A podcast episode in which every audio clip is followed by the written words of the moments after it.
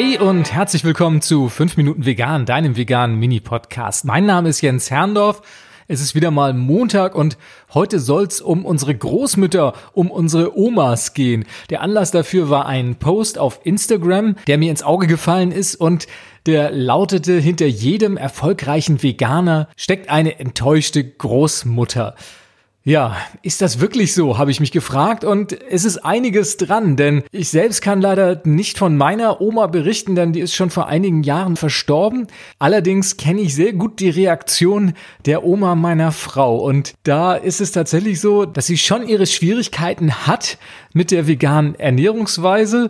Sie versucht sich sehr daran, sich darauf einzulassen, Wobei so die allererste Phase sehr davon geprägt war, dass sie uns immer wieder versuchte, das so ein bisschen auszureden oder auf die ein oder andere Art und Weise Hinweise zu geben, dass ihr das nicht wirklich gefällt. Es gibt da ja durchaus auch einen Unterschied von einer gewissen gesunden Neugierde und sich dafür zu interessieren, was die Enkelin und ihr Mann so ernährungstechnisch gerade umtreibt.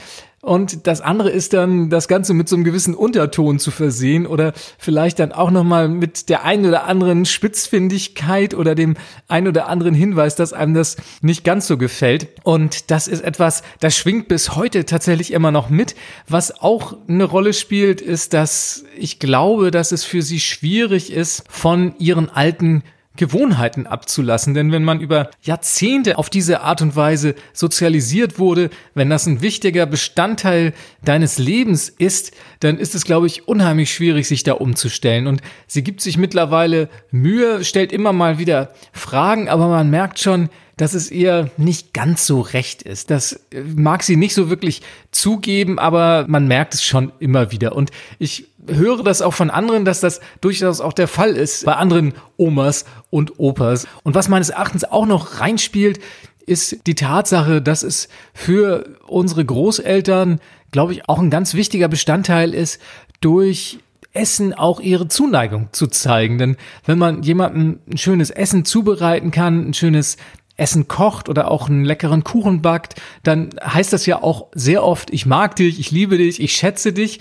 Und wenn einem diese Möglichkeit so ein bisschen genommen wird, dann ist es, glaube ich, manchmal schwer zu verwinden. Und für Großeltern, die ihre Enkelinnen und Enkel vielleicht dann auch nicht so häufig sehen und bei diesen Anlässen, wo man sich dann trifft, vielleicht Essen dann auch eine größere Rolle spielt, ist ihnen dann schon eine wichtige Möglichkeit genommen, ihre Zuneigung und ihre Liebe auszudrücken. Also insofern kann ich das schon verstehen. Das Ganze ist natürlich jetzt nicht nur auf Omas und Opas zu beziehen, das stellt man natürlich auch möglicherweise bei den eigenen Eltern fest oder auch bei Onkels und Tanten in der Verwandtschaft, wo sich das ähnlich verhalten mag.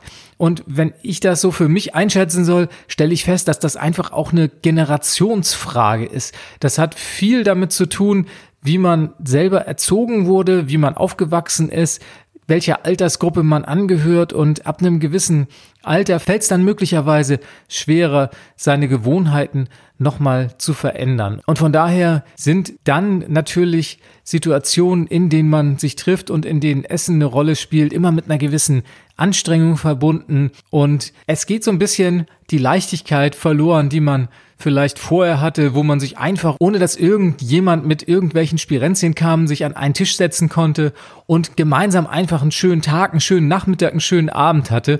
Und das nimmt man vielleicht auf die Art und Weise seiner Verwandtschaft so ein bisschen. Nichtsdestotrotz, was kann man gegen tun? Also zum einen natürlich ganz viel reden, ganz viel erklären, die Beweggründe klar machen, ohne zu missionieren. Das finde ich immer wichtig, dass man nicht den Finger in die Wunde legt und sagt, ah, du musst aber auch, sondern eher zu erklären, dass es einem selber gut geht damit, dass es einem wichtig ist. Und auf diese Art und Weise kann man höchstwahrscheinlich auch ganz viel Verständnis auf der anderen Seite erzeugen.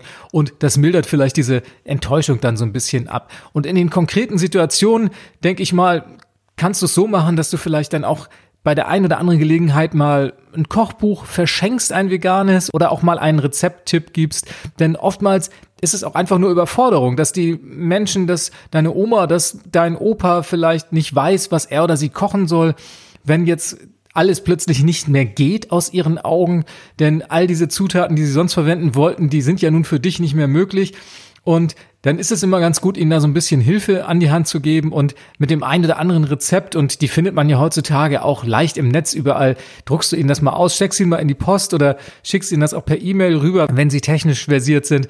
Und dann haben sie zumindest mal eine Möglichkeit, es auszuprobieren. Und oftmals stellen sie dann auch fest, dass es gar nicht so schwierig ist. Und sei einfach nett zu ihnen, versuch Fragen zu beantworten und ihnen so ein bisschen den Weg zu bereiten und ich glaube, dann steht einer weiterhin guten Enkel- und Oma- beziehungsweise Opa-Beziehung nichts im Wege. Ja, das sind meine Tipps, das sind meine Erfahrungen, was Veganismus und Omas und Opas anbelangt. Ich bin gespannt, ob du auch eine Geschichte dazu zu erzählen hast. Und wenn du Lust hast, dann schick mir doch einfach eine E-Mail an podcast.ichbinjetztvegan.de. Das waren sie, die fünf Minuten vegan für diese Woche. Ich freue mich, wenn du nächsten Montag wieder dabei bist. Bis denn. Tschüss.